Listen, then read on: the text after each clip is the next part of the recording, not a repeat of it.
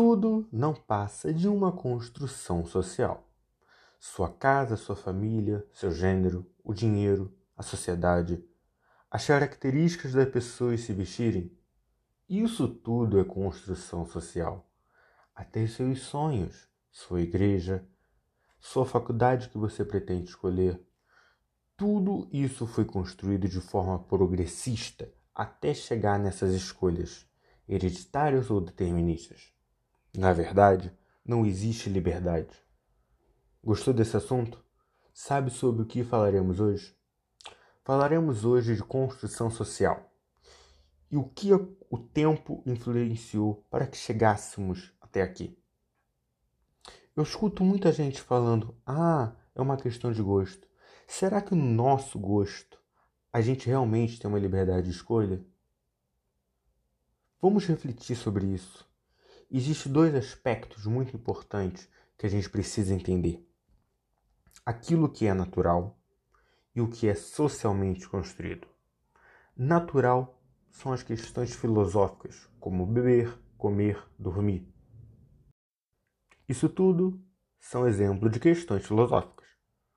O que é socialmente construído são valores que a gente recebe desde pequeno até a hora da nossa morte são esses valores estimulados na família, na escola e principalmente na mídia.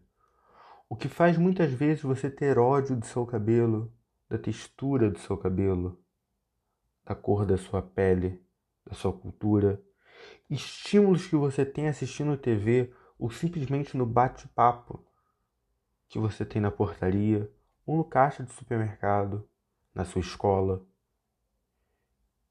Veja que para você vender produtos para alisar cabelo, você precisa demonizar o cabelo crespo, o cabelo cacheado. E quando vende produtos para este, cobra caro, pois é exótico. Para completar, você tem pouca concorrência.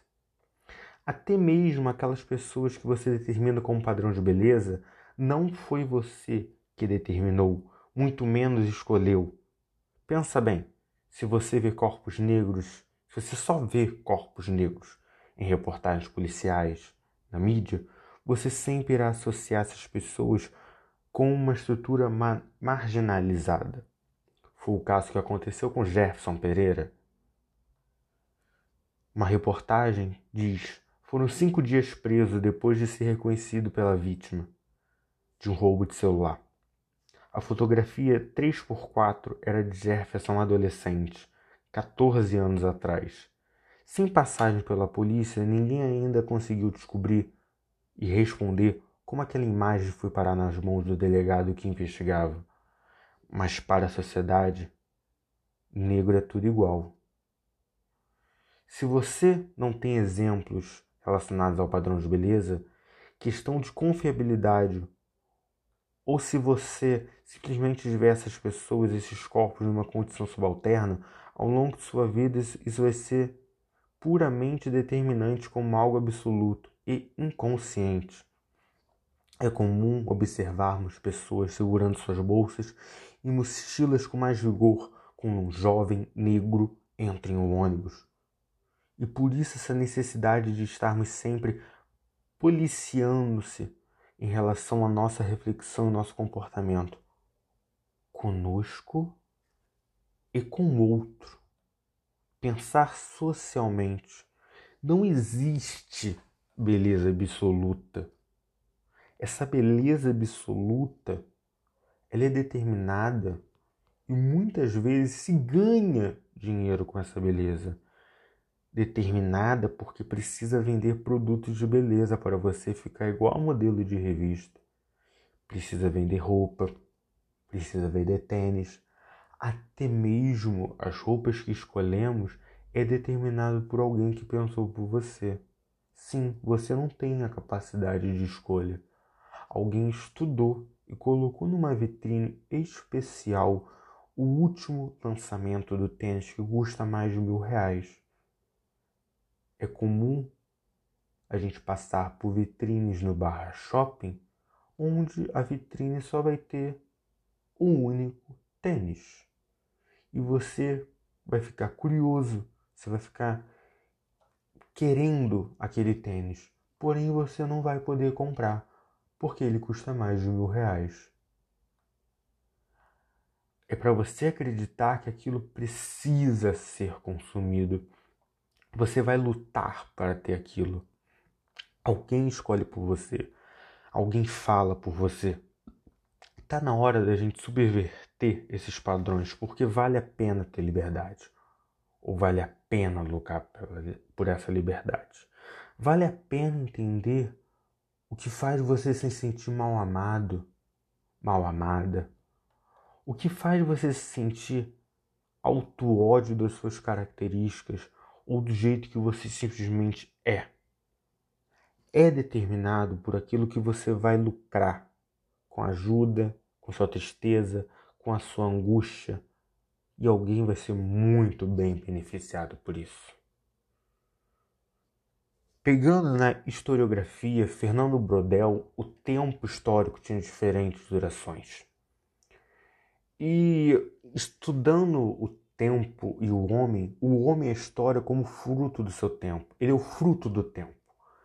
Para nós historiadores, o homem é fruto do seu tempo. Hoje eu estou aqui gravando esse podcast. Dez anos atrás eu estaria fazendo uma coluna para um jornal. Vinte anos atrás eu estaria num rádio. Quarenta anos atrás eu estaria publicando ou falando em praça, pública.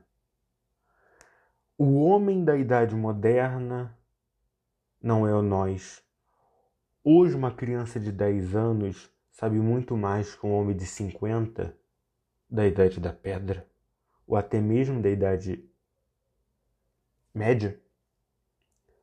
Isso significa que cada época as pessoas são diferentes, as pessoas mudam ao longo da época. A história é filha do seu tempo. Hoje nós estamos falando de coronavírus. Cem anos atrás, estávamos falando do fim da guerra. Isso significa que cada momento o interesse dos historiadores são diferentes. Cada época vai mudando e cada coisa vai acontecendo. Fernando Brodel explica que existe três tempos históricos. Ele divide em três duração. O tempo de curta duração é o tempo dos acontecimentos breves, um golpe de Estado, uma disputa eleitoral, assinatura de uma lei. Isso dura anos a décadas.